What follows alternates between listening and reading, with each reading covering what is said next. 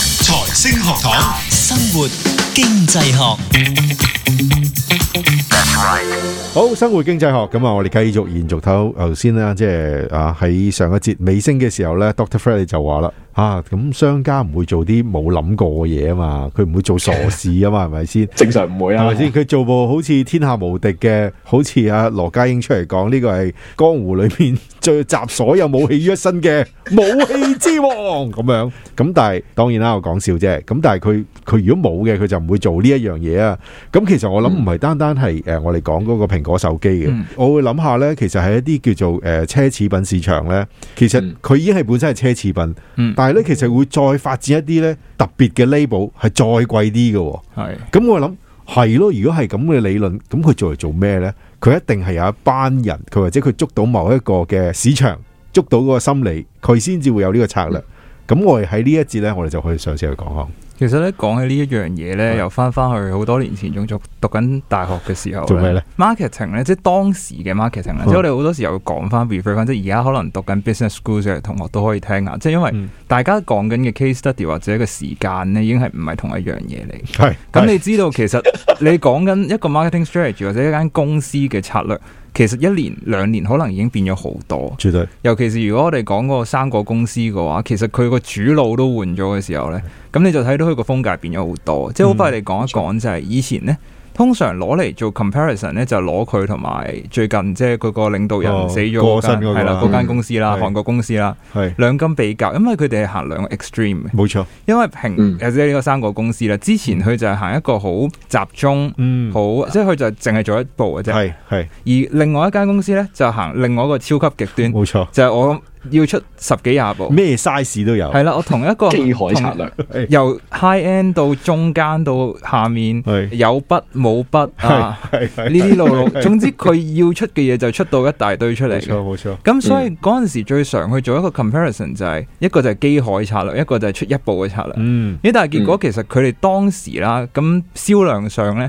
牌面上呢，咁呢個韓國公司係勁啲嘅。係咁但係個嗯問題呢，佢嗰個毛利呢係上唔到去嘅係，殺唔到啊嘛，冇錯，係因為其實一嚟佢其實佢個銷量大啦，係好多時候係銷量大咗喺啲低階嘅機度，係咁本身嗰啲機嘅毛利就低啦，當然係啦，咁就變咗個情況就係咁，咁所以我哋就研究而家呢，就係連呢個生果公司都都行呢加條入路啦埋呢條路啦，係啦咁點解會咁做呢？嗯咁我哋就研究其中一個原因呢，就係話，如果呢，我哋整一啲咁樣嘅離晒地嘅機出嚟係。咁就會增加咗其他嘅一啲機嘅銷路㗎。點解咧？簡單啲嚟講，就可能你見到嗰部機賣萬幾蚊啦，係啊，咁你話誒我買 唔起萬萬幾幾蚊係嗰啊部，係啊係啊，咁我唔捨都得啊要試下用㗎。咁啊咁我咪可能會去睇下，咦原來第二級嗰部係都 OK 喎，係爭爭少少少少啫啫，少咗一粒鏡頭啫 你。你覺得係咁噶？安慰自己少咗個唔 sense，係㗎，咁你真係會有啲咁嘅諗法係嘅，即係即未必會講出嚟，但係係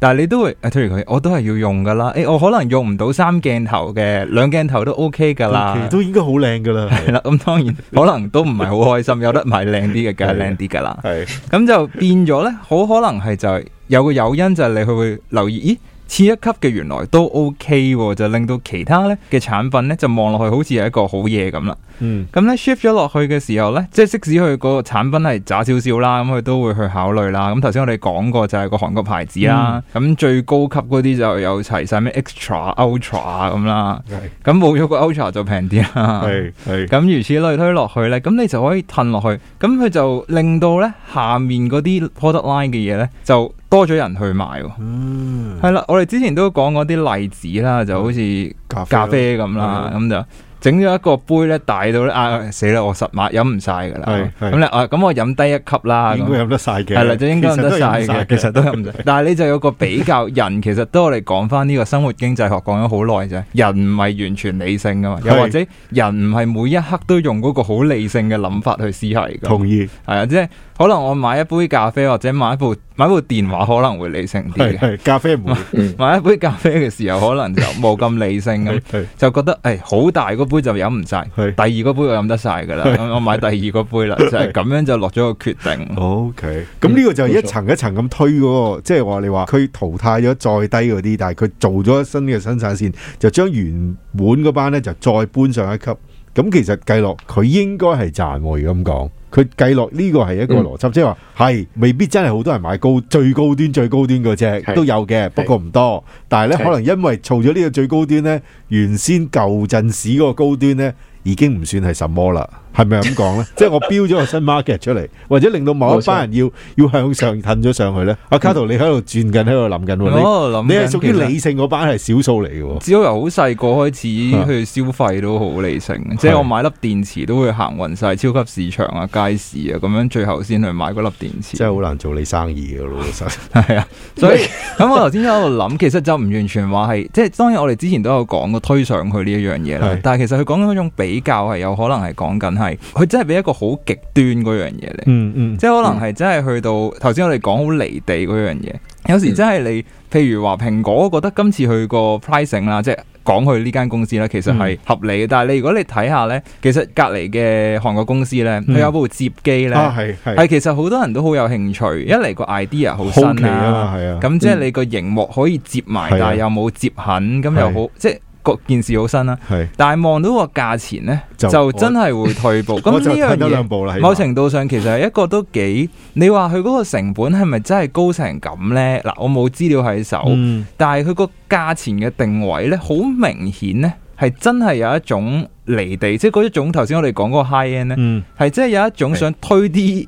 顧客落下一層嗰種喂感你覺。唔好諗啦，呢個俾你睇下嘅，係啊觀賞價值高 即。係或者你我我我你真係型到想買咁咪買咯。誒你想任性嘅，我唔阻你。係啦係係啦，當然，如果即係啱啱講接機嗰個啦，如果佢吸引到人去買，佢梗係佢梗係開心啦，梗係啦因，為因為買到啊嘛。係咁啊，但係咧，我哋嚟緊其實亦都會再同大家討論一下，喂，譬如好似啱啱講 exactly 呢個係一個好好嘅例子啊，即啊係接芒呢一樣嘢咧摺，芒其實而家除咗呢一個韓國牌子之外，係其實冇乜做到佢呢個水水平噶嘛。係係係。咁其實佢出呢啲機，佢啲出呢一部接機，縱使其實佢明知道可能唔賺錢嘅，因為太過小眾啊，即係 given 佢個價錢係係啦，given 佢個價錢就太過小眾，咁都好。其實佢背後有一啲理由咧，去去去支持點解佢要咁樣去做嘅。咁其實我哋另外陣間都可以討論一下。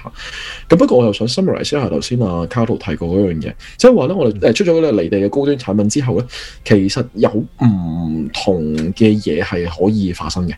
咁第一個發第一個可以發生嘅就好似啱啱所講話，誒、咁你平一級，其實你價錢平一截，但係其實嗰個 feature，咦喂，似乎好似唔爭得好遠喎、嗯咁樣樣。咁你就好似卡羅頭先所講啦，咁就會將啲人咧吸引咗去次一級嗰個產品嗰度，嗯哼因為佢覺得以為個 feature 其實差唔到好遠，係但係價錢有一個大嘅分別。冇錯，咁啊就好自然喺嗰度吸吸引咗嗰啲人，即係我諗呢一樣嘢亦都係頭先講話，譬如咖啡咁，其實都係嗯㗎。如果大家有留意，其實佢唔同嘅 size 可能幾爭唔知三三蚊係啊或者四係啊，蚊，唔爭遠係㗎。啊，唔爭得遠㗎。其實咁所以其實你見到喂咁其實都差唔多，咁你買大杯啲，其實嗰個問題都都唔大啦，都係三蚊啫咁樣樣，即係可就會吸引咗佢唔同嘅設計嗰度。咁其實如果生追翻去啱啱我哋講話生果手機咁樣樣。嗯，呢個最 top 最 high end 嘅產品同次一級其實嗰個 difference，你話係咪爭好遠呢？誒，都係有一句，一般大眾市場其實未必爭好遠嘅，嗯，一般大眾市場未必爭好遠，但係價錢其實爭九百蚊啫嘛，嗯，即係喺香港嘅市場其實爭九百蚊，係咪真係咁大分別？其實未必，咁所以可能呢一個係一個好嘅理由去解釋到點解佢會做呢一樣嘢。嗯，我哋下集繼續。